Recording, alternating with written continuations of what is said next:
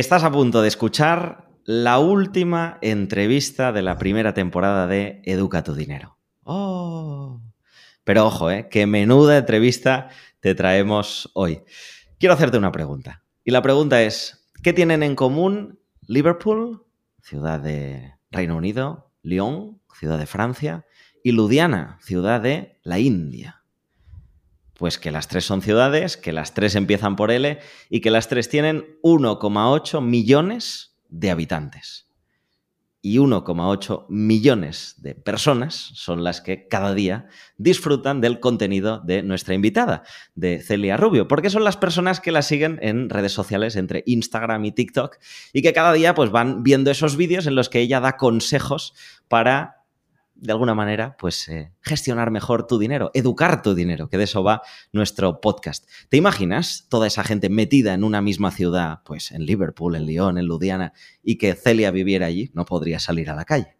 Por suerte, están distribuidos eh, en diferentes puntos del mundo y creo que sí que puede salir a la calle. Celia tiene como objetivo acercar la inteligencia financiera al máximo de personas posibles. Ella, además de compartir contenido en redes, es la escritora del libro Hazlo bien con tu dinero tiene una academia de finanzas en la que tiene más de mil alumnos y hoy viene a hablar con nosotros y nos va a explicar algunos de esos trucos un poquito más y acabaremos con un bloque en el que hablaremos de estrategias de inversión. Y te adelanto que creo que una de las recomendaciones que nos dará es construir una cartera diversificada, que es tener empresas de diferentes sitios del mundo. Quizá incluso podemos acabar construyendo una con una empresa de Liverpool, una de Lyon y una de Luciana. Bienvenido, bienvenida a un nuevo episodio de Educa tu Dinero.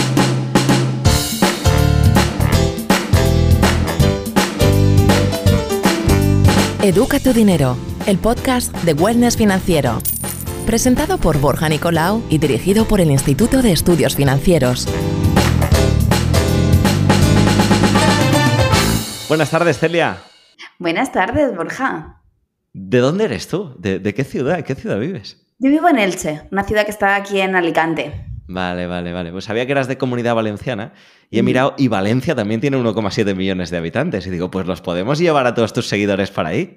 Encajaba perfectamente. ¿eh? He de decir que al comienzo del episodio yo también estaba pensando, bueno, empiezan por L, pero ¿qué más tienen en común estas ciudades? No, no, no, no, lo encontraba, no lo encontraba. Son tus ciudades, ya lo sabes. Si te vas a vivir ahí y metes a todos tus seguidores, lo que pasa es que como irán creciendo, pues tendrás que irte mudando a ciudades más grandes. ¿no?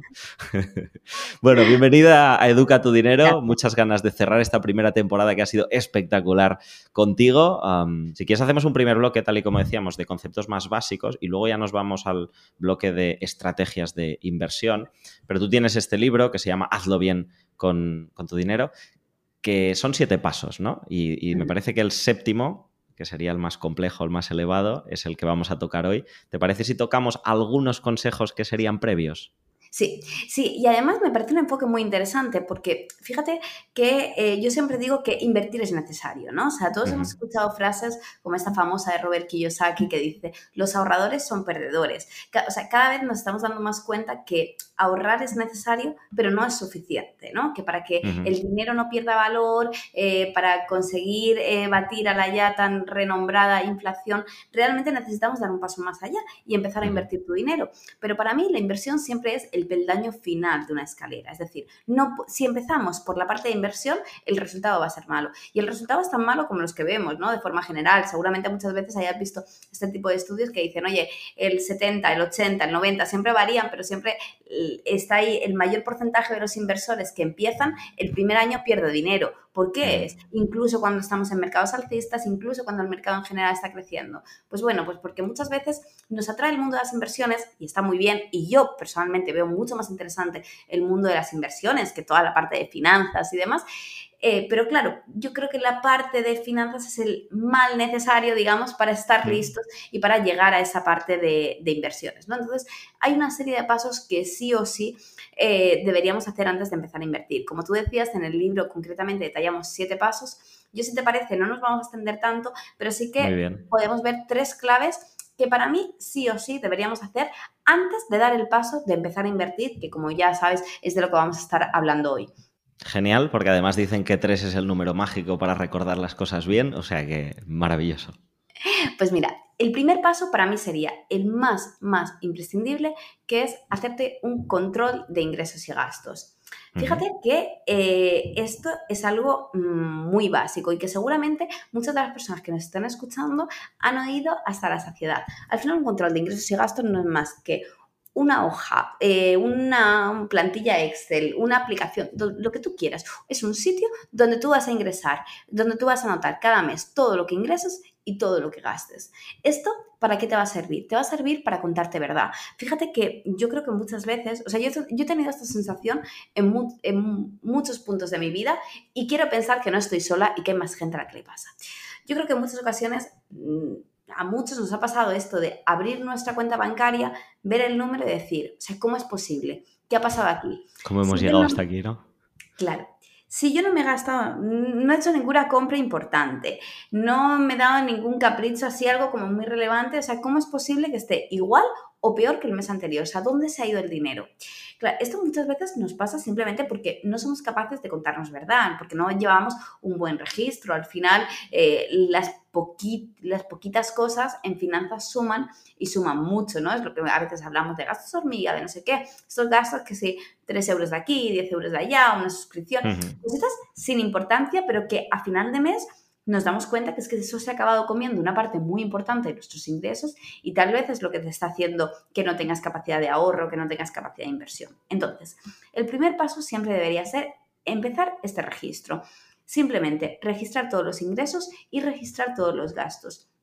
Y yo te diría, en mi experiencia, que simplemente el hacer este paso, o sea, te va a permitir ahorrar de un 10 a un 15%. Y dirás, o sea, esto no es posible.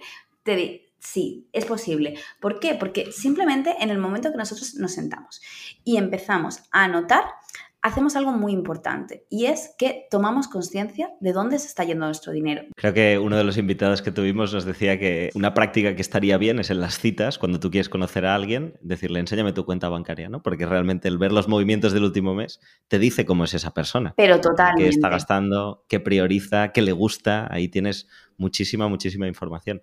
Y para quien quiera empezar a activar este ejercicio que es súper interesante, eh, en tu página web me parece que hay un descargable que es una plantilla de Excel con el paso a paso, ¿no? Para hacerlo. Eso es. En mi página web tienen un montón de recursos eh, gratuitos que se van a poder descargar directamente y uno de ellos es esta plantilla Excel que nos permite simplemente hacer un registro de estos ingresos, de estos gastos, tener además un total anual con todos los acumulados en todas las áreas para realmente empezar a tener un poco de control sobre dónde se está yendo tu dinero, ¿no? Educa tu dinero el podcast de Wellness Financiero, presentado por Borja Nicolau y dirigido por el Instituto de Estudios Financieros. El siguiente paso y la segunda clave de la que vamos a hablar es tener claro un presupuesto. O sea, necesitamos tener un presupuesto sí o sí. Fíjate, eh, tú, Borja, te, te podrías imaginar un país o una gran empresa que funcionara sin tener ningún tipo de presupuesto. O sea, yo me veo algo así como, venga, en agosto reformamos unas cuantas carreteras, en septiembre pues igual no abrimos los colegios porque ya no queda dinero para la partida de educación y en noviembre dejamos de dar pensiones. O sea, realmente es algo que eh, nadie nos imaginamos para una gran empresa o para un país, ¿no? O sea, si a veces con presupuestos y funcionan mal, imagínate sin ellos. Es como ponerle a un barco rumbo, ¿no? Y decir, oye, ¿a dónde vamos? No, no vamos a ir para un lado y luego para el otro y según sople el viento, sino vamos a marcar una dirección. Ahí está, ¿no? Y es algo muy básico, ¿no? Que con muchos ejemplos vemos súper claros. O sea, si quieres llegar a un sitio con el GPS, como tú dices, pues tendrás que poner cuál es tu punto de partida y cuál es tu punto de a dónde quieres llegar, cuál es tu punto de destino. Si eh, estamos manejando una empresa, vamos a tener que saber qué eh, presupuesto va a tener cada departamento, en un país lo mismo. Sin embargo, cuando se trata de nuestra economía personal, lo que nos damos cuenta es que la gran mayoría de personas funcionan sin tener ningún tipo de presupuesto. Es decir, cobro dinero, empiezo a gastar dinero según me venga y ¿qué ocurre? Que al final, a mitad de mes en algunos casos, miro mi cuenta y digo, no puede ser. O sea, no sé dónde me gasta el dinero, pero es que además a lo mejor me acaban de proponer mis amigos un viaje y no puedo, quería ahorrar y no he podido ahorrar, quiero hacer este curso y no tengo dinero. Y eso nos ocurre porque hemos empezado a gastar dinero sin tener ningún tipo de control. Yo creo que la primera solución a la mayoría de problemas económicos nunca es ganar más dinero, sino es gestionar mejor lo que ya tienes. Porque al final, y esto tú también lo habrás visto mucho, Borja, si tú ganas más dinero, el primer mes te va a ir mejor, el segundo mes te va a ir mejor, pero el tercero, el cuarto mes vas a estar exactamente en el mismo punto. De hecho, hay varios estudios ¿no? que tienen en cuenta, por ejemplo, cuando haces una subida de sueldo a los empleados, qué ocurre, ¿no? Y hay como un periodo de tres meses donde están mejor y luego el empleado está exactamente al mismo nivel de satisfacción que antes y no, y no es por nada, es porque su estilo de vida vuelve a estar igual. Es decir, tendemos a eh, llenar todos nuestros nuevos ingresos con nuevos gastos. Es decir, gano un poquito más, me compro un coche un poco mejor. Eh, gano un poco más, salgo un día más a cenar. Gano un poco más, me, voy hoy a comprarme ropa. Entonces, el punto fundamental siempre es, oye, vamos a hacer un presupuesto, ¿vale? Vamos a hacer un presupuesto y vamos a tener claro cuáles son las áreas importantes para nosotros y cuánto dinero vamos a destinar en cada área. Fíjate que yo creo que muchas personas antes de iniciar este ejercicio piensan que el hacer un presupuesto con tu dinero es algo como demasiado cuadriculado, ¿no? Que nos va a encasillar mucho, que nos va a quitar demasiada libertad. Y yo te diría, la realidad es toda la contraria tener un presupuesto lo que te va a dar es muchísima más libertad. ¿Por qué? Porque te vas a sentar, te vas a sentar y vas a ser capaz tú de decidir dónde se va a ir tu dinero. Es decir, hacer un presupuesto al final es sentarte y decir, vale, ¿cuáles son las partes para mí importantes de mi vida? Pues todos deberíamos tener una parte, ¿no? Nos guste más o menos, que son estos gastos básicos, ¿vale? Las facturas, la comida, la casa, eh, niños, que los tengan, ¿no? Pues todos estos gastos que al menos a priori sí o sí tenemos que seguir manteniendo. Vale, pues esos son los gastos básicos que ocuparán, pues, pues, idealmente un 50, un 60%, 70% en algunos casos, ¿vale? Pero deberíamos estar ahí, ¿no? Rondando el 60%. El otro día vi que colgabas un, Reels, ¿no? Justamente con los porcentajes recomendados y que lo tenía por aquí apuntado y decía 60% gastos básicos, ¿no? Que sería esto, casa, facturas, comida. Ahí está. Y después yo lo que voy a hacer es plantearme, vale, ¿cuáles son las áreas importantes para mí en mi vida? ¿no? Porque aquí a veces hablamos de cosas como, oye, otros gastos, eh, ahorro, inversión o lujos, ahorro, no sé qué, pero realmente no hay unas partidas predeterminadas, sino que se trata de, oye, para ti lo importante qué es, ¿no? O sea, por ejemplo, a lo mejor para ti, Borja, yo que sé, eres una persona que te encanta viajar y tú quieres dejar un porcentaje eh, fijo para viajes cada año, porque para ti es algo importantísimo. O eh, para mí, pues yo durante muchos años tuve una partida de formación específica, separada dentro de mi presupuesto. ¿Por qué? Pues soy una persona a la que le encanta formarse, me encanta asistir a eventos, a conferencias, a hacer un montón de cursos. Ahora es verdad que con el peque lo tengo un poco más complicado, pero... Ahora se ha partido, ¿no? Esa, esa partida ahora es parte de formación y parte del peque. Sí, sí, no, sobre todo, más que por la parte de presupuesto, por la parte de tiempo, ¿eh? que ahí es donde está, es donde está el, reto con los peques. Pero bueno, que al final es determinar, ¿no? ¿Cuáles son nuestras partes importantes? Eh, siempre te diría, vamos a dejar una partida para ahorro e inversión, y ahora vamos a hablar de esta parte, y el resto, pues oye, pues podemos tener otros gastos y ahí agruparlos todos, lo podemos dividir en educación, lujos y viajes. Esto no hay algo predeterminado. Vamos a a poner las partidas que sean importantes para cada persona, pero asegurándonos que tenemos un cierto equilibrio, ¿no? Mira, la parte de ahorro y de inversión tiene que estar. ¿Cuánto dinero tendría que haber? Yo te diría que idealmente en torno a un 20%, pero ojo, que soy totalmente consciente de que no todas las personas pueden dedicar un 20% a ahorro y a inversión. Si tú ahora mismo estabas ahorrando 0 euros, tal vez no tenga sentido ponerte un 20%, pero puedes empezar ahorrando un 5%, un 3% y poco a poco ir ajustando los presupuestos para que eso cada vez esté más equilibrado. Y que cuando te den la subida de sueldo, eh, lo primero que hagas quizás sea subir ese porcentaje y en vez de gastártelo en coche nuevo, pues a menos que coche nuevo sea la ilusión que tienes y que entonces es mega válido también, ¿no? Pero, pero que te puedas también ir, ir incrementando esa partida. Ahí está, justo. Por eso es muy importante tener en mente, oye, ¿cuál es mi objetivo de ahorro? Es un 20%, fenomenal. Que yo ahora puedo ahorrar un 5% cada mes, un 5%, pero ese 5% me va a hacer, primero, empezar a construir un colchón, empezar a tener una base de ahorros, de lo que ahora hablaremos también. Segundo, desarrollar ese hábito, que es muy, muy importante.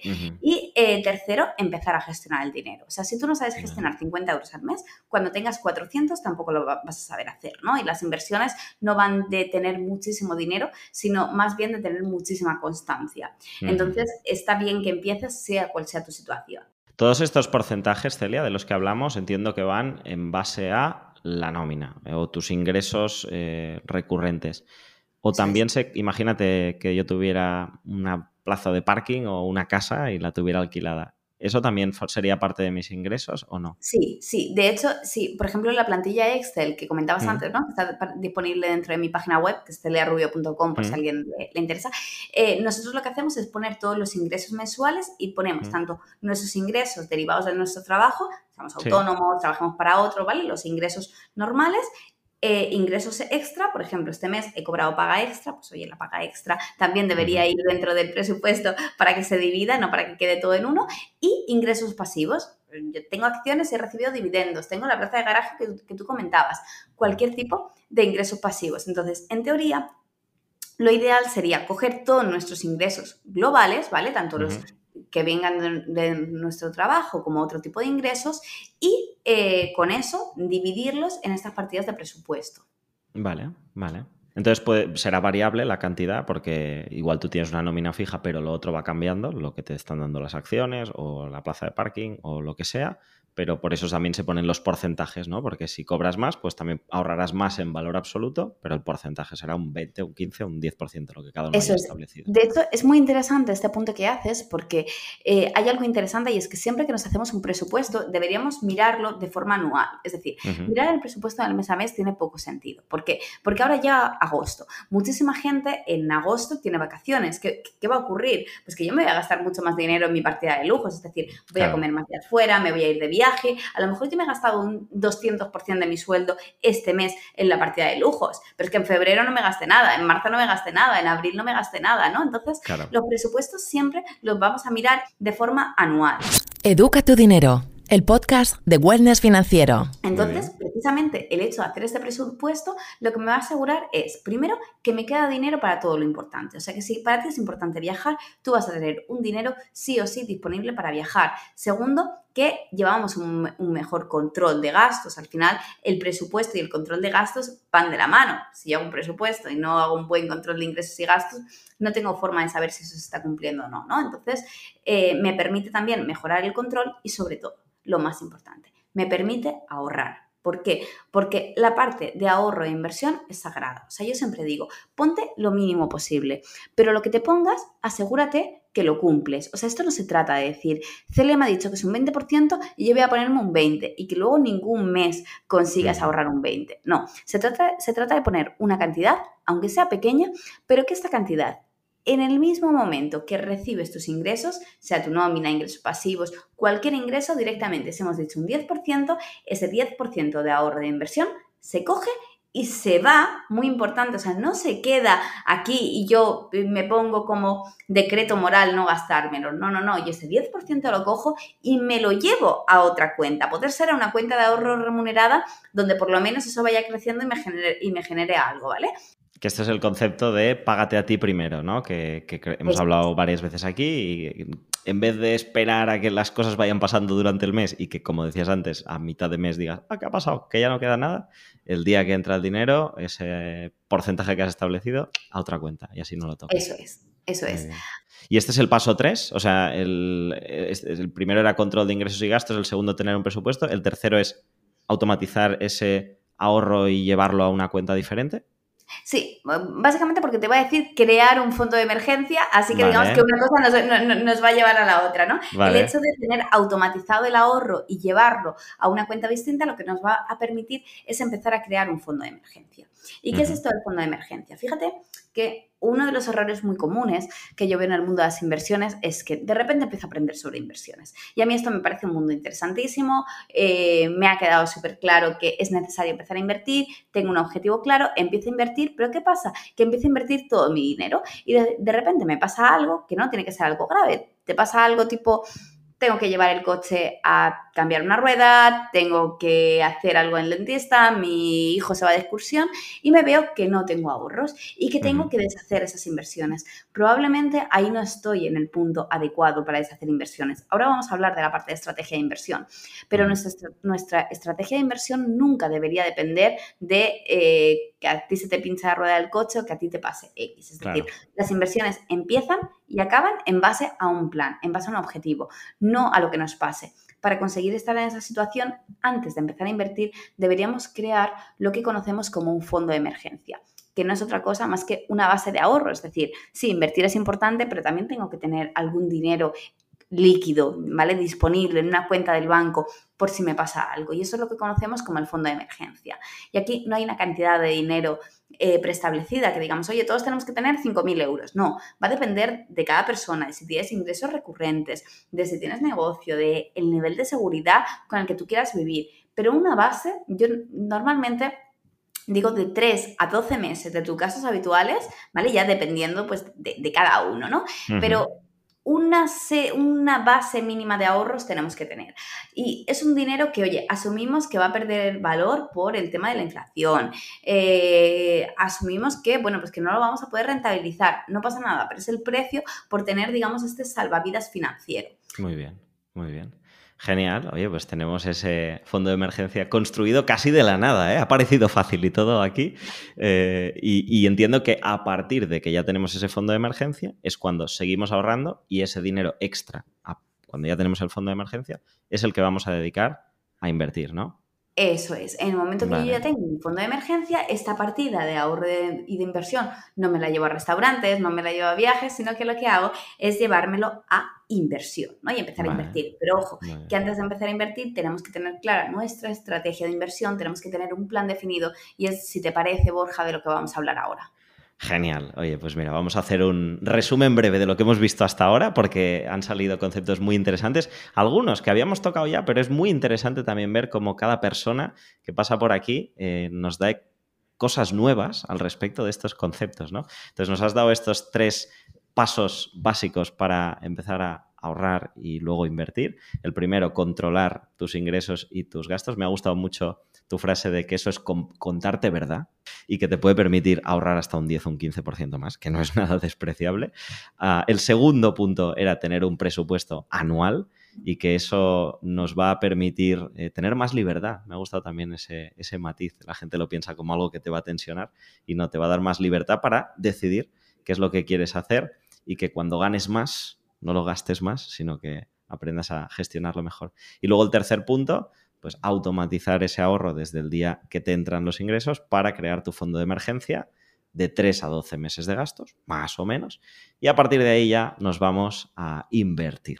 Educa tu dinero el podcast de Wellness Financiero, presentado por Borja Nicolau y dirigido por el Instituto de Estudios Financieros. Entonces, ahora ya tenemos un dinerete porque ya hemos hecho caso a Celia y ya hemos construido el fondo de emergencia y ahora ya empezamos a tener dinero para invertir. ¿Qué hacemos con, con ese dinero? Vale, pues mira, a mí me gusta pensar que la inversión consiste en dibujar un plan. Es decir, vamos a dibujar una hoja de ruta, que para eso tendremos que poner dónde estamos ahora mismo, y eso es lo que hemos hecho hasta ahora. Entonces, allí ya sé cuál es mi punto de inicio, y lo siguiente que tengo que marcar es cuál es mi punto de destino, ¿no? ¿Qué quiero llegar? ¿Cuáles son mis objetivos financieros? Parece una tontería, pero muchísimas personas empiezan a invertir sin tener claro el objetivo, sin saber qué quiero conseguir. Y cuando tú le preguntas, vale, ¿para qué estás invirtiendo? Pues no sé, para ganar más dinero. Está fenomenal, ¿no? Pero ¿cuándo se va a acabar eso? ¿Cuánto tiempo lo voy a mantener? Eh, ¿Qué tiene que pasar para que tu inversión cambie? ¿no? Son, son cosas que deberíamos definir de antemano. Entonces, vamos a dibujar nuestro objetivo financiero. El objetivo lo podemos marcar de muchas formas, ¿no? Pero yo creo que un objetivo o el primer objetivo que todos nos deberíamos marcar, después vamos a ver que podemos ir poniendo otros objetivos más pequeños por el camino. Pero para mí el primer objetivo debería ser nuestro objetivo de libertad financiera. El término de libertad financiera yo sé perfectamente que está súper trillado, que nos suena casi a vendehumos, ¿no? Y a cosa un poco utópica, pero en realidad si lo piensas, la libertad financiera es algo que todos nosotros vamos a tener que alcanzar en algún momento de nuestra vida. Libertad financiera Seguramente ya lo habéis tratado en muchísimos eh, episodios, pero no es otra cosa más que ese momento de tu vida donde tú ya no tienes que trabajar porque tus ingresos pasivos, los que no dependen de tu trabajo, cubren tus gastos mensuales. Entonces, no es una cifra, no tienes que tener un millón de euros, no tienes que tener 300.000 euros. Para cada persona, libertad financiera va a ser algo distinto. ¿Vale? Entonces, partiendo de ahí, ¿no? Que dependiendo de cuáles sean mis gastos, cuáles sean mis necesidades, tú seguramente tengas un nivel de libertad financiera y yo tenga otro, esto debería ser un objetivo común a todos. ¿Por qué? Porque yo estoy segura que ninguna de las personas que nos está escuchando hoy le apetece estar hasta los 80, hasta los 85 años trabajando. Hasta hace unos años en España teníamos como muy, eh, como muy claro que el Estado iba a ser quien se ocupara de nosotros en un futuro, ¿no? Que tú durante toda tu vida trabajabas, pagabas impuestos, pagabas muchos impuestos, seguías pagando más impuestos, pero a, la hora de jubilarte, el Estado te iba a dar pues, una pensión, se iba a hacer cargo de ti, tú ibas a vivir eh, perfectamente y no tenías que haber planificado esto al menos necesariamente, ¿no? Que si tú habías ahorrado o tenías algo, fenomenal, pero si no, si llegabas a cero el día de tu jubilación, el Estado te seguiría dando parte de tu sueldo para que tú puedas vivir más o menos bien y con buena calidad de vida el resto de tus días. ¿Qué ocurre? que cada vez nos estamos dando más cuenta que esto ya no es así, ¿no? Vemos como el sistema de pensiones tal y como lo conocemos, está condenado a desaparecer, el sistema es insostenible, la inversión de la pirámide poblacional, en fin, todos estos conceptos que seguro, seguro, seguro eh, hayamos escuchado. Entonces, realmente todos nosotros deberíamos marcarnos un plan para alcanzar la libertad financiera, es decir, para alcanzar ese momento en el que yo voy a poder dejar de trabajar, porque ya sabemos que el hecho de dejarlo en manos del Estado tal vez no sea la mejor opción. Entonces. O sea, no estás diciendo que este plan sea necesariamente dentro de tres años, aquello que decimos, no, es que ya dentro de tres dejo de trabajar, sino que es más bien a priori, ¿no? Dentro de 20, 30, cuando llegue a una edad en la que... Yo creo que este ejercicio es un cálculo, quiero decir. al final, eh, para mí no hay, una, no hay una edad para que tú tengas que alcanzar la libertad financiera. Va a depender, primero, de lo que tú quieres en tu vida y siguiente fundamental de lo que nos digan tus cuentas que podemos hacer. O sea, a lo mejor, Borja, tú me dices, oye, pues a mí me encantaría retirarme dentro de tres años. Y yo te digo, fenomenal, venga, vamos a hacer vamos a hacer cálculos, ¿no? A ver, a ver si esto es, realista. A ver qué vas a hacer, ¿no? Para, para que pase. Claro, y nos damos cuenta que tú puedes ahorrar 100 euros al mes. Pues oye, es que igual, eh, aunque ahorremos e invirtamos esos 100 euros al mes, pues es que tú dentro de tres años no te vas a poder retirar. Y, y, ya lo siento, o sea, ya me gustaría decirte la forma. Pero al final, este plan, que precisamente por eso hacemos esta estrategia, ¿no? O sea, lo primero es decir, oye, tú cuánto dinero eh, quieres tener a la hora de retirarte. 1.500, 2.000, 2.500, 3.000, 5.000 al mes.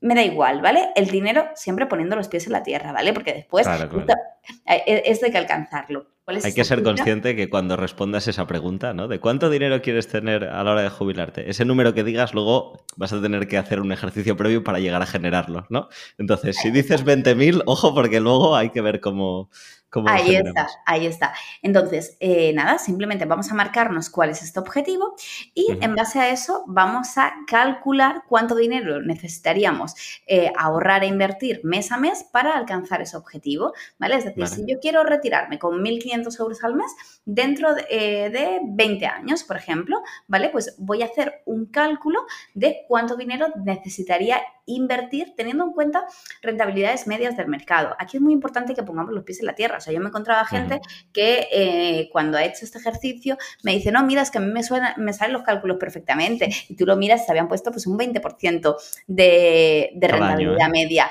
anual. Claro, igual muy probablemente, aunque tu cartera haya dado un 20% en el último año por yo qué sé, pues por una circunstancia concreta del mercado, realmente vemos que la rentabilidad media pues está entre un 8, un 10%, ¿no? Y deberíamos poner más eh, ese tipo de, cifras. Entonces, hacer este cálculo, que seguramente mucha gente se estará preguntando ahora, bueno, ¿y yo cómo lo hago esto? Porque está muy bien, pero suena un poco complicado.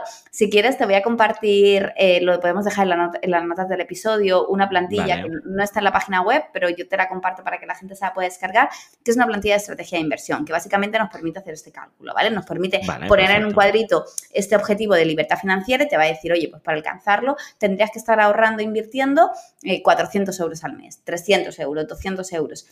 Y, en base a eso vamos a ver si nuestro objetivo es realista o no es realista. Educa tu dinero.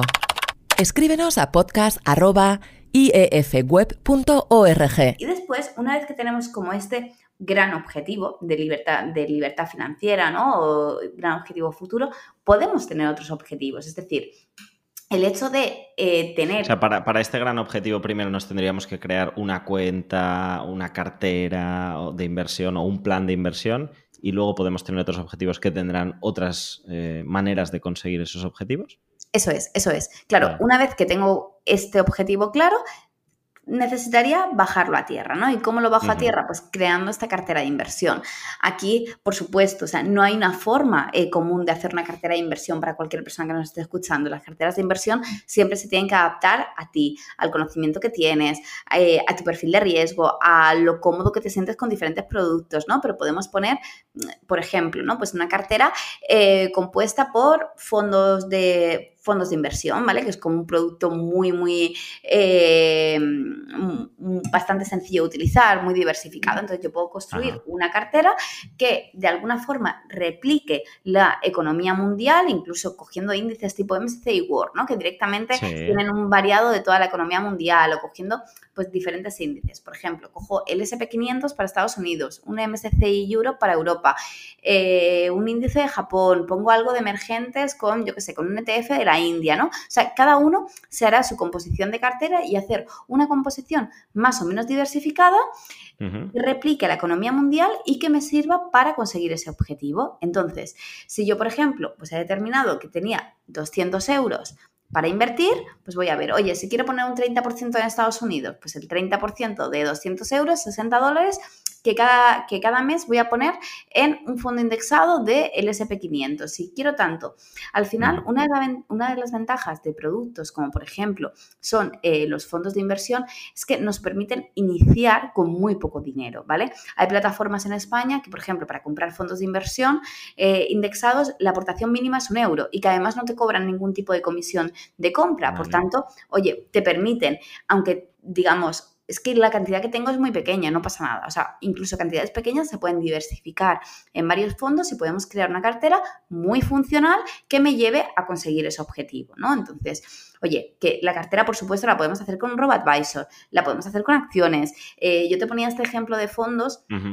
Porque, eh, bueno, pues cuando tenemos un plazo temporal largo, ¿no? Y queremos como una cartera diversificada suele ser una forma bastante económica, porque es verdad que en España además los fondos de, inversión tienen esta ventaja fiscal de que se pueden eh, traspasar y, bueno, pues relativamente sencilla, ¿no? Desde luego más sencilla que, por ejemplo, comprar las acciones de forma, de forma individual. O sea que para este objetivo largo plazo de, jubilación y libertad financiera, una buena estrategia podría ser crearte esta propia cartera tuya con una representación muy variada de fondos que en sí mismo ya replican a índices muy variados, ¿no? Es como si el, si el, fondo coge muchas acciones, con lo cual ya te estás dividiendo el riesgo y además cojo varios fondos de varios países o varios continentes, es la manera más fácil de replicar lo que sería la economía mundial. Y oye, eh, me despreocupo a largo plazo porque este objetivo en este caso era a largo plazo. Y, matiza aquí también que mencionabas lo del Robot Advisor, tuvimos hace un par de episodios, eh, un episodio con con Jordi Mercade de InvestMe y nos comentaba esto, ¿no? Pues la gente que quiera despreocuparse totalmente de la creación de estas carteras tiene la opción de hacer unos tests donde se les pregunta por esos objetivos, por su situación financiera, etcétera, y es el Robot Advisor el que se encarga de montar esta, esta cartera. Aquí la diferencia sería que si alguien quiere montarla por su cuenta, le interesa y además le gusta, pues que se lo monte, ¿no? Y, Eso es. también a mí realmente, además, muchísima gente me pregunta, ¿no? O sea, ¿qué, es mejor? ¿Una cartera de RoboAdvisor o fondos? Y claro, yo siempre digo lo mismo. O sea, a ver, es que estamos hablando del mismo producto realmente, ¿no? O sea, eh, un RoboAdvisor es pues la cartera ya creada, ¿no? Predefinida, con varios fondos que intentan replicar la economía mundial. Cuando yo elijo fondos, lo que voy a hacer es crear una cartera para replicar la economía mundial. Entonces, todo depende, como tú decías, ¿no? De lo que tú te quieras liar, de lo que tú te quieras poner. Es verdad que ¿Qué ventaja tiene hacerte la cartera por tu cuenta con fondos? Bueno, pues tiene, primero, que te va a dar mayor poder de decisión, es decir, si yo quiero incluir una parte más importante de emergentes porque tengo un perfil un poco más arriesgado, lo puedo hacer, es decir, voy a poder hacer pues un poquito de más movimientos. Ahora bien, que yo no me quiero complicar y que lo que quiero es un producto que de entrada me dé una representación amplia, una exposición amplia al mercado global, puedo hacer un test, tener una cartera con un robot advisor, que ya habéis estado hablando de esto, pero al final es una cartera compuesta por varios fondos que tienden a replicar la economía mundial y con eso me va a servir perfectamente. Educa tu dinero, el podcast de Wellness Financiero, dirigido por el Instituto de Estudios Financieros. En, en otros casos eh, te planteas o recomiendas a veces que no sea a través de fondos, sino a través de acciones específicas? Igual algo que sea más arriesgado, más a corto plazo o no es algo que suelas recomendar. Sí, a ver, yo, yo, por ejemplo, ¿no? En mi caso particular, yo además de la estrategia con fondos y ETFs, tengo una cartera de acciones, ¿no?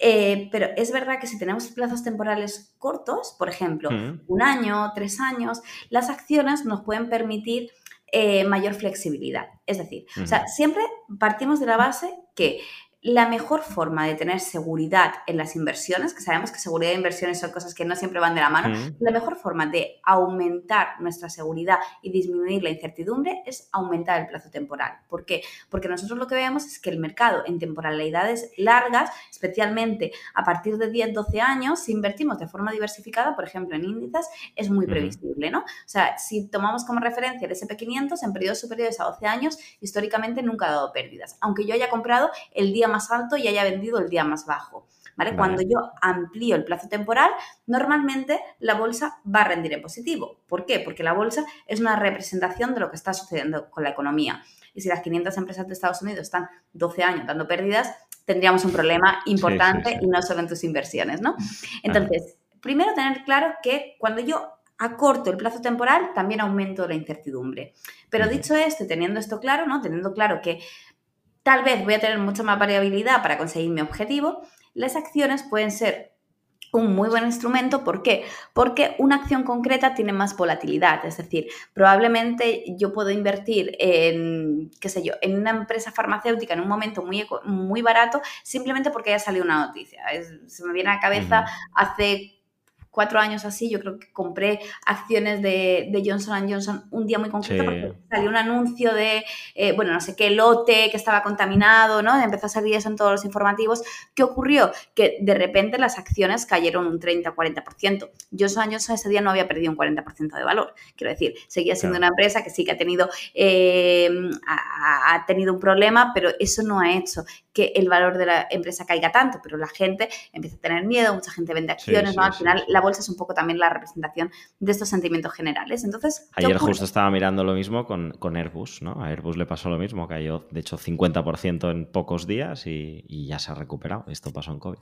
Claro, entonces cuando yo voy a invertir a corto plazo, las acciones me permiten buscar mucho más esos, esas oportunidades buenas de entrada, ¿no? Es mucho más sencillo hacer un análisis técnico, encontrar una oportunidad, una empresa que esté barata, pues por alguna cosa en concreto y que a corto plazo eh, vaya a funcionar bien con acciones que con índices. Al final los índices tienen mucha menos volatilidad para lo bueno y, para lo malo, ¿no? Más riesgo, ¿no? Entiendo. O sea, al final ahí juegas a acertar y sabes que si pasado mañana sale otra noticia igual, pues te la Ahí está. Claro, ese tipo, de, ese tipo de estrategias nos va a generar más riesgo, pero también mayor rendimiento potencial. Es decir, tú no vas a poder conseguir, invirtiendo en índices, en fondos de inversión, tú no vas a conseguir un 40% en un año. Probablemente tampoco lo consigas en, invirtiendo en acciones, pero las probabilidades de que una acción aumente un 20, un 30% en un año concreto van a ser muchísimo mayores a las que aumente un índice. Entonces, digamos que para plazos temporales más cortos, para objetivos más concretos, eh, para una inversión más arriesgada, donde lo que yo pretendo es conseguir una rentabilidad más alta, ¿vale? Siempre, por favor, sin que nuestra vida dependa de ello. O sea, cuando hay un tipo de inversión de ese, tipo, pues que si sale, sale, y si no sale y lo tengo que mantener más tiempo, lo tengo que cerrar, no con tantos mm. beneficios como había pensado, pues ya está. Pero eh, las acciones. Que esto debería estar garantizado que, no, que va a ser así si hemos seguido los pasos previos, ¿no? Es decir, si hemos hecho los pasos previos que has dicho antes, ya estamos invirtiendo un dinero que para nosotros no nos va la vida en él y además hemos decidido que va con un objetivo a X años, eh, puede ser dos o puede ser 30, pero si hemos hecho los pasos previos ya no nos va a pasar que de repente un día dices, ostras, invertí en no sé dónde y me he gastado la mitad de todo mi patrimonio y ahora no tengo para pagar el alquiler. Totalmente, totalmente. Y siempre invirtiendo en productos que conozcamos. O sea, eh, al final, la peor inversión que hay es la que hacemos en aquello que no conoces. O sea, si no sabes cómo funcionan las acciones, no compres acciones. Si no sabes cómo funcionan los ETFs, no compres ETFs. Si no sabes cómo funcionan las criptomonedas, no compres criptomonedas, ¿no? Entonces, oye, importante, decidas invertir en lo que decidas, fórmate, ¿vale? Que no hace falta que te vuelvas un absoluto experto o experta en esto, pero fórmate un poco antes de empezar a invertir. Muy bien, muy bien. Ah, hay algo que también comentamos cuando nos reunimos, que es la opción de ponderar, entendiendo por ponderar el dónde pones más, dónde pones menos y en qué proporciones lo haces, el invertir en países desarrollados o en países emergentes. Ah, ¿Hay algo aquí que nos des una recomendación o lo que se estila o cómo mirarlo. Claro, sí, mira, cuando, eh, sobre todo cuando vamos a hacer una cartera, ¿no? Como decíamos al principio, una cartera compuesta por varios fondos de inversión, ¿no? Lo que hemos dicho, oye, yo quiero crearme una cartera compuesta por fondos y compuesta por ETFs. Y yo veo que, bueno, pues si yo me cojo el, mapa del mundo, ¿no? Ahí aquí hay un montón de continentes, ¿cuánto peso le pongo a cada, a cada uno? Esto, por supuesto, como decimos, se tiene que adaptar al perfil, al perfil de riesgo. Habrá gente mucho más arriesgada que quiera ponderar más eh, los países emergentes gente más conservadora que, quiere, que, no quiere poner nada de países emergentes. Pero como norma general hablamos de un 80-20. ¿Vale? Es lo que se suele decir en economía. Aproximadamente un 80% para eh, países desarrollados, especialmente Estados Unidos, que llevaría aproximadamente un 35, 38%, ¿no? que realmente es el peso de Estados Unidos dentro de la economía mundial, siguiendo... Pues, los porcentajes los miras en base a Producto Interior Bruto respecto al mundial, sería.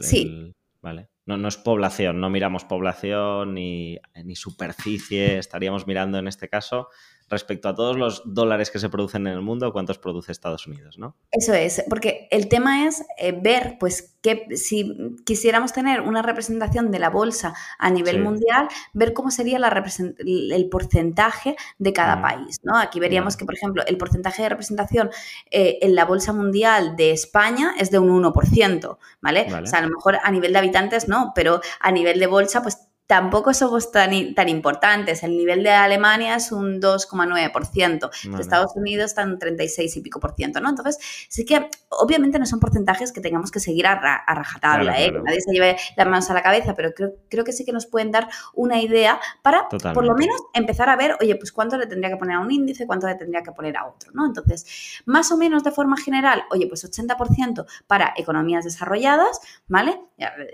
Oceanía, Japón, Europa y Estados, Estados, Unidos y Canadá fundamentalmente, y 20% para países eh, emergentes que podemos utilizar tanto fondos que ya, o sea, hay fondos, por ejemplo, el Vanguard Emerging Market, que es así como bastante conocido, que incluye creo que son 800 empresas, ¿no? De 23 países en desarrollo. O sea, te incluye, digamos, una representación de eh, toda la economía en desarrollo, ¿vale? Del mundo. Entonces, directamente, pues aquí vas a tener desde Asia eh, emergente hasta Latinoamérica, hasta la India, ¿vale? Voy a tener ya directamente, pues, un fondo que me replique toda esta parte de economías emergentes puedo utilizar como este, ¿vale? Que yo te he dicho el de Vanguard, no sé si eh, BlackRock tiene otro, no, no sé, pero ese sí que lo sé porque además lo estuve mirando hace poco, que es Vanguard Emerging Markets. Eh, o podemos ver, oye, pues que yo quiero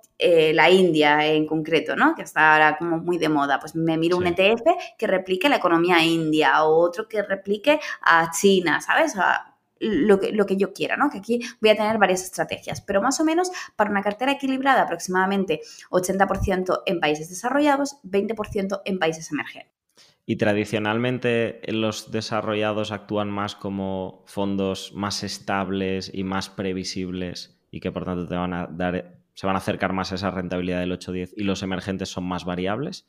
Definitivamente. En, un mercado emergente tú vas a tener muchísima más volatilidad. Eso significa que los resultados son mucho menos previsibles. Es decir, probablemente eh, cuando tú inviertes en emergentes puedas conseguir grandísimas rentabilidades, ¿no? Esas rentabilidades del 30, 40% que por supuesto son prácticamente imposibles para un SP500 en economías desarrolladas eh, probablemente te los encuentres, pero la probabilidad de que caiga, de que se den un batacazo, es también mucho mayor. Es decir, eh, aquí vamos a jugar con mayor incertidumbre. Por eso, normalmente vamos a poner un peso mucho más importante de nuestra cartera en eh, países desarrollados que en países emergentes. Aunque, bueno, pues sabemos que muchos de esos países emergentes están precisamente ahora en ese momento de arrancar, por lo que, pues bueno, es que puede ser una buena opción tenerlos en, cartera, ¿no? Porque nos pueden permitir aumentar un poquito esta, esta rentabilidad que queremos en, inversiones. Pero siempre manteniendo, manteniendo este equilibrio y teniendo sentido común, Borja, porque yo te digo esto del 80-20 porque es lo que normalmente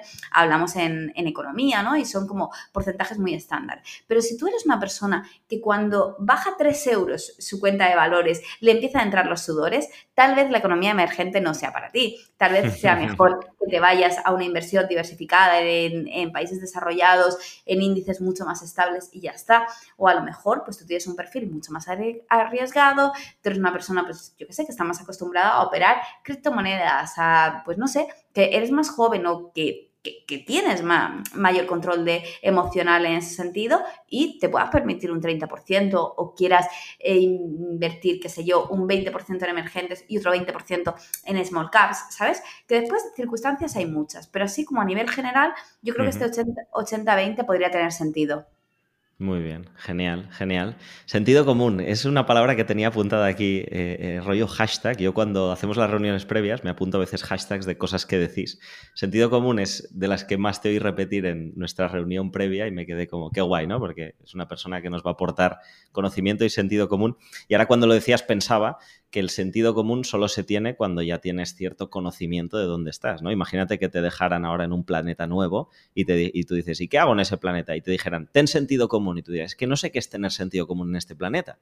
Alguien te tendría que enseñar cómo funciona la vida en ese planeta. Así que creo que con todos estos consejos que nos has dado, nos ayudas más a poder tener sentido común eh, de cara a las finanzas y las inversiones, porque si no, eh, estás perdido y con esa ansiedad.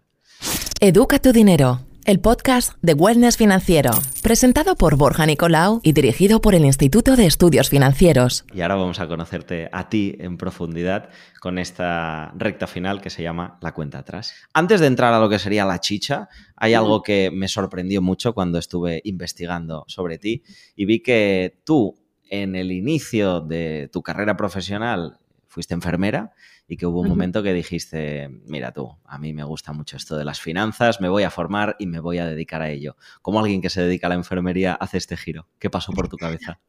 Pues mira, Borja, yo siempre digo que yo me acabé dedicando a la parte de las finanzas eh, por casualidad. Realmente yo estudié enfermería. A mí me sucedió, yo creo que lo que a muchísima gente le pasa, ¿no? Y es que empecé a trabajar y eh, a medida que empecé pues a tener sueldos, normales, me di cuenta que tenía un gran problema con el dinero. Es decir, o sea, yo acababa todos los meses mal. Que claro, cuando estaba estudiando la carrera decía, a ver, trabajo los fines de semana, trabajaba de camarera y demás, en veranos y fines de, y fines de semana. Claro, cuando tu sueldo es de 300, 400 euros, dices, hombre, no llego bien a fin de mes, pero es que aquí lo raro sería que llegara, ¿no? O sea, es como... Ahí si me sobran 300 euros para ahorrar, es que estoy haciendo algo muy, muy, muy bueno, ¿no? Claro, entonces yo en la carrera, pues bueno, pues llegaba justo a fin de mes, pero decía, pues es que con lo que gano, pues, pues bastante es que más o menos llego, ¿no? Eh, pero claro, el momento que empecé a trabajar de enfermera y empecé a tener un sueldo normal de unos 2.000 euros, yo me di cuenta que llegaba igual de mal a final de mes que cuando eh, cobraba 300. O sea, yo cobraba lo que cobraba, eh, me había dado cuenta que estaba en una espiral de ganar y gastar dinero, ¿no? Pues ahí empecé a hacer turnos extra y era como que cada vez yo me sentía que estaba más quemada, o sea, era de, ostras, me paso el día trabajando, además en un trabajo que no me encanta, tengo que hacer horas extra porque no llego a fin de mes y mi cuenta bancaria siempre está igual. Entonces, en ese momento yo me planteé que necesitaba empezar a hacer algo distinto. Yo recuerdo que un amigo eh, por aquella época me dijo, oye Celia, que yo hago un Excel, que me apunto todos los gastos, que me apunto todos los ingresos, tal. y a mí pensar en todo eso, y a lo mejor ahora suena eh, un poco raro, pero te juro que en aquella época pensar en eso me producía ansiedad. En el, en el Excel y en hacer los números y en tener el control y en, mirar los tickets y la cuenta del banco. Es decir, para mí abrir la cuenta del banco era como, hostias, odiaba toda esa parte. Pero ¿qué pasó? Que llegó un momento en el que dije, vale, yo, o sea, yo necesito empezar a hacer esto, o sea, mi vida no puede seguir así. yo sé que esto es una área que tengo que mejorar, que hay cosas que tengo que empezar a hacer distintos y empecé pues a formarme en la parte de, de finanzas, a aprender y para mi sorpresa fue un tema que me encantó me gustó muchísimo, cada vez eh, empecé a hacer más formaciones, o sea, empecé como con toda esta parte de finanzas personales, de organización de dinero, eh, a través de eso empecé a conocer el mundo de las inversiones, hice un MBA, estudié un máster en mercados financieros, hice un montón de formaciones independientes y ¿Todo esto ya habiendo dejado enfermería o todavía estabas compaginando? No, eh, había, dejado, había dejado ya enfermería. O sea, claro, el hecho es que a mí el empezar a organizar mi, dinero, el empezar a hacer las cosas un poquito distintas, me permitió crear una base de ahorro y dejar un trabajo que realmente a mí no me gustaba. Yo tenía claro que no quería seguir trabajando en un hospital, pero claro, tampoco podía dejar mi trabajo en un hospital, que al final era un trabajo indefinido, mm, bien, normal, eh, sin tener una mínima base de ahorro. Entonces, Claro, el hecho de empezar a estudiar sobre finanzas me permitió dar este paso, me permitió cambiar muchísimas cosas de mi vida y eh, además conocer un mundo que me encantó, ¿no? Yo en ese momento empecé a trabajar en una empresa farmacéutica, dejé, dejé el hospital, dejé de trabajar de, enfermera y eh, paralelamente, pues bueno, me como te decía, ¿no? Me estuve formando en la parte de, inversiones sobre todo porque fue un mundo que me atrajo muchísimo. Hice el MBA, el Máster en Mercados Financieros, hice un montón de formaciones independientes, pero realmente yo nunca tuve eh, intención de dedicarme profesionalmente a esto. O sea, a mí era algo que me encantaba, que... Eh, el empezar a aprender de esto, ¿no? Como te digo, me permitió cambiar muchísimas otras áreas de mi vida y empecé a considerar que era algo básico, que cualquier persona debería formarse, debería aprender. Pero el hecho de yo empezar a compartir esto en redes sociales, de empezar a ser una figura un poco más pública eh, en ese sentido, llegó por casualidad en la pandemia. Porque, claro, en este momento de marzo, ¿no? De 2020, en el que todos estamos en casa, de repente a mí hay algo que me encanta, ¿no? Y ahora que nosotros sí que nos estamos viendo, por el fondo ves que, tengo un montón de libros detrás, a mí me encanta leer y siempre me ha gustado muchísimo leer. Y yo durante muchos años, todos los libros que leía, hacía un resumen y guardaba los resúmenes. En marzo de 2020, en la pandemia, cuando estábamos en este momento, todos de casa, de hacer bizcochos, de salir a aplaudir y demás, mm. yo dije, ay, pues voy a abrir un perfil de Instagram porque yo creo que todo lo que tengo aquí a la gente le puede servir de algo, ¿no? O sea, yo tengo un montón de resúmenes de libros y creo que si empiezo a compartir estos resúmenes, oye, hay gente que va a descubrir nuevos libros, eh, hay gente que le va a aportar algo. Entonces abrí un perfil eh, donde yo no aparecía, o sea, Celia Rubio no aparecía en ese perfil. De hecho, mi perfil primero se llamaba The Smart Reader, como el lector inteligente. Yo lo que hacía era en formato carrusel, ahí ni siquiera estaban los reels todavía, eh, en formato carrusel, hacer resúmenes de libro. ¿Qué pasó? Que el 90% de los libros que yo leía eran libros de finanzas e inversiones, porque era la temática que a mí personalmente más me gustaba. Y, bueno, y el resto que, que te puedo decir que es historia, ¿no? Es el perfil empezó a funcionar mucho mejor de lo que, de lo que yo hubiera esperado. Eh, tres años después hay pues 1.200.000 personas en, en Instagram, 600.000 personas en TikTok, 600.000 personas en Facebook. O sea, hay una comunidad creada muy, muy grande. Entonces tengo que buscar nuevas ciudades, ¿eh? porque no había contado Facebook, yo había puesto Instagram y TikTok. Buscaré nuevas ciudades de, de, de 2,4 millones. sí, y, y ya te digo, y el resto, pues, bueno, pues al final yo siempre, yo siempre digo que yo pienso que la gente me sigue porque a mí me gusta explicar las cosas de la forma en la que a mí me habría gustado que en ese momento me las explicaran. O sea, mi intención siempre es que todo el contenido sea lo más sencillo posible. O sea, yo nunca hago un vídeo para que alguien piense, oye, qué lista es Celia, ¿no? O sea, cuántas cosas sabe, pero no ha entendido nada de lo que ha dicho, que muchas veces es lo que nos pasa cuando empezamos en este mundo de finanzas e inversiones, que empezamos a ver cosas, decimos, sí, tendrá razón, pero es que a mí esto me suena chino, ¿no? Yo siempre he intentado bajar mucho esto a tierra porque el objetivo de todo lo que hago es que el mensaje llegue a la persona que lo necesita. Y tal vez la persona que lo necesita no tiene ninguna experiencia previa con el mundo de las finanzas, es la primera vez que se ha, puesto eh, a hacer Es de alguna manera como si tú le estuvieras hablando a la Celia que en un momento decía, yo cuando me hablan de números y Excel siento ansiedad, ¿no? Totalmente, totalmente. Que yo creo que es uno de los motivos por los que puedes ser muy cercana para la gente, porque tú has estado allí, entonces eh, tú has hecho esa evolución porque de repente te despertó un interés las finanzas, pero tenías el mismo punto de partida que probablemente mucha gente de la que te ve o mucha gente de la que nos escucha y que dice, oye, a mí esto de los números me suena chino y encima cuando la gente me habla, me habla en un lenguaje que no entiendo nada. A ver si viene alguien a explicármelo bien. Totalmente, totalmente.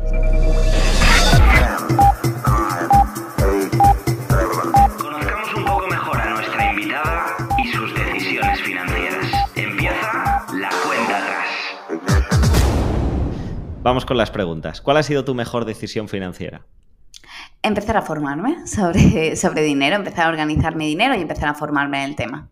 Muy bien. Podríamos decir también, aunque no fue decisión tuya, cuando tu amigo te dijo, oye, eh, te voy a enseñar esto de los Excels, ¿no? Sí, sí, fue decisión suya. ¿Y la peor decisión financiera? Pues mira, la peor decisión financiera, o yo creo que una de las peores inversiones que, que he hecho nunca fue un PIAS que contraté eh, cuando tenía 18 años sin tener, sin tener ni idea de lo que era un PIAS. Me quería ir de viaje con unas amigas y fui al banco a pedir que me abrieran una segunda cuenta bancaria. ¿Qué es un, qué es un PIAS? Que yo ahí estoy, estoy como tú con 18 años. Un PIAS es un plan, plan individual de ahorro sistemático. Básicamente es un producto muy, muy similar a un plan de pensiones, ¿vale? Es un producto pensado para tú ir haciendo aportaciones durante toda tu vida y eh, sacarlo a partir de los 70 años, que es cuando el PIAS tiene realmente una ventaja fiscal, en forma de eh, renta vitalicia. ¿Vale? es un tipo de producto que los primeros años, o sea, se caracteriza porque los primeros años tienen muchísimas comisiones. Te hablo de muchas ah, comisiones, de que yo he visto pías del 15, el 20% de comisiones anuales los primeros años. Entonces, digamos que los primeros años te cobran muchas comisiones, luego te van cobrando eh, un poquito menos, pero bueno, es un producto eh, que sí que luego tiene ciertas ventajas fiscales, pero solo si lo sacas a partir de cierta edad y, en forma de, renta, ¿no? ¿Me sabes? Es, un producto eh, que para el viaje del año que viene no era el ideal, ¿no? No, pero probablemente era el que más comisión le daba a la persona del banco en, ese, momento, ¿no? Entonces, bueno, pues para mí esa fue una cagada financiera, eh, pero bueno, me sirvió mucho también para, aprender qué era lo que no tenía que hacer, entre otras cosas, pues no tenía que ir al, al del banco y decirle, oye, ¿dónde pongo mi dinero? Y no tenía que firmar algo sin saber qué era lo que estaba firmando y que es lo que sí que tenías que hacer, que era formarte, que luego se convirtió en tu mejor decisión financiera, ¿no? O sea que ahí tenemos todo el círculo cerrado. Muy bien, eh, la siguiente es, si te dieran hoy mil euros, ¿en qué los invertirías? Realmente si me dieran mil euros y me aparecería de la nada, me haría alguna formación, me haría algún curso que me, que me gustara, que creo que a corto plazo siempre es lo que, lo que mayor retorno te da. Y si lo tuviera que destinar al mercado financiero, ¿vale? Como invertirlo concretamente en algo, probablemente eh, a día de hoy lo pondría, si me das así como rápido, Celia, ¿qué, hago con mil euros? Te diría, ponlo en un RoboAdvisor y ya luego vemos, ¿no? Por no liarnos. Muy bien, genial. ¿A qué edad hiciste tu primera inversión? ¿Fue la del PIAS? Fue la del PIAS, realmente, a los 18 años. o sea que luego todas fueron a, mejor, ¿no? Sí, y además después la siguiente inversión que hice fue acciones de Amazon, que fueron las primeras acciones que yo oh. compré, que además cuando yo las compré estaban como, porque claro, ahí todavía no, había hecho split y demás, estaban como, como bastante caras, a lo mejor 500, 600 euros o, así. Y era como, venga, vale, ahora. y fue una acción de Amazon, fue como mi primera inversión de verdad, ya sintiéndome orgullosa, que además la sigo manteniendo, esas acciones ya nunca ah, las, llegué a vender. Y ahora está el equivalente de unos 2.000 y pico, ¿no? Me parece. Que ahora han hecho el split y todo. Sí, han hecho el split, ahora hay muchas más, pero sí, estaría en 2.000 y algo. Muy bien, un por cuatro no está nada mal. Sí, no está nada mal. No está nada mal. ¿Vives de alquiler o de propiedad? Eh, tengo propiedades, pero vivo de alquiler. Wow, vale. Muy bien, muy bien.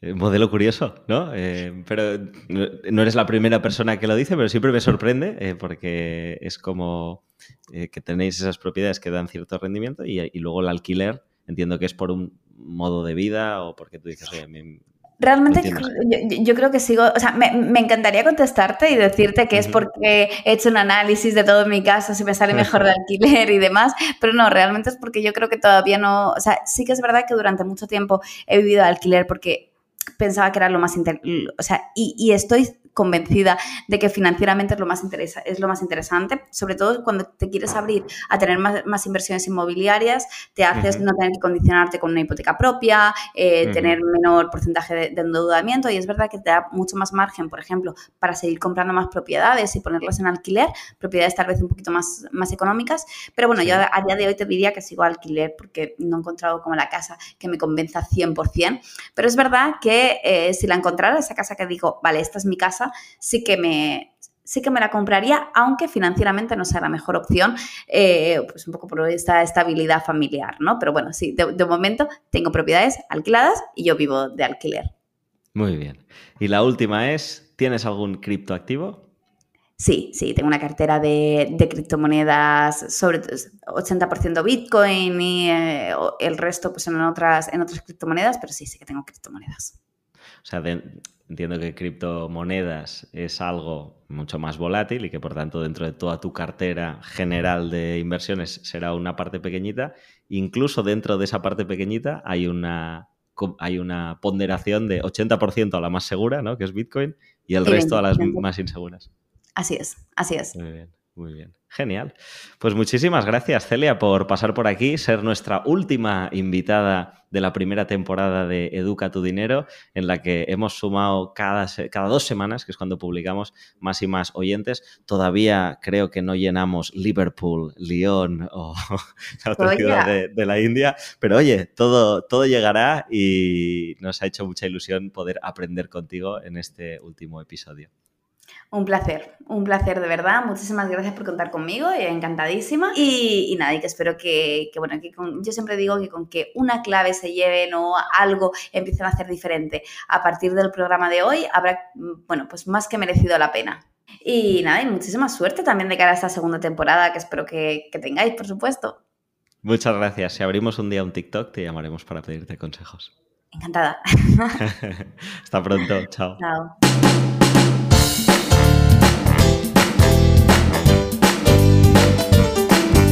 Educa tu dinero, el podcast de Wellness Financiero. Presentado por Borja Nicolau y dirigido por el Instituto de Estudios Financieros.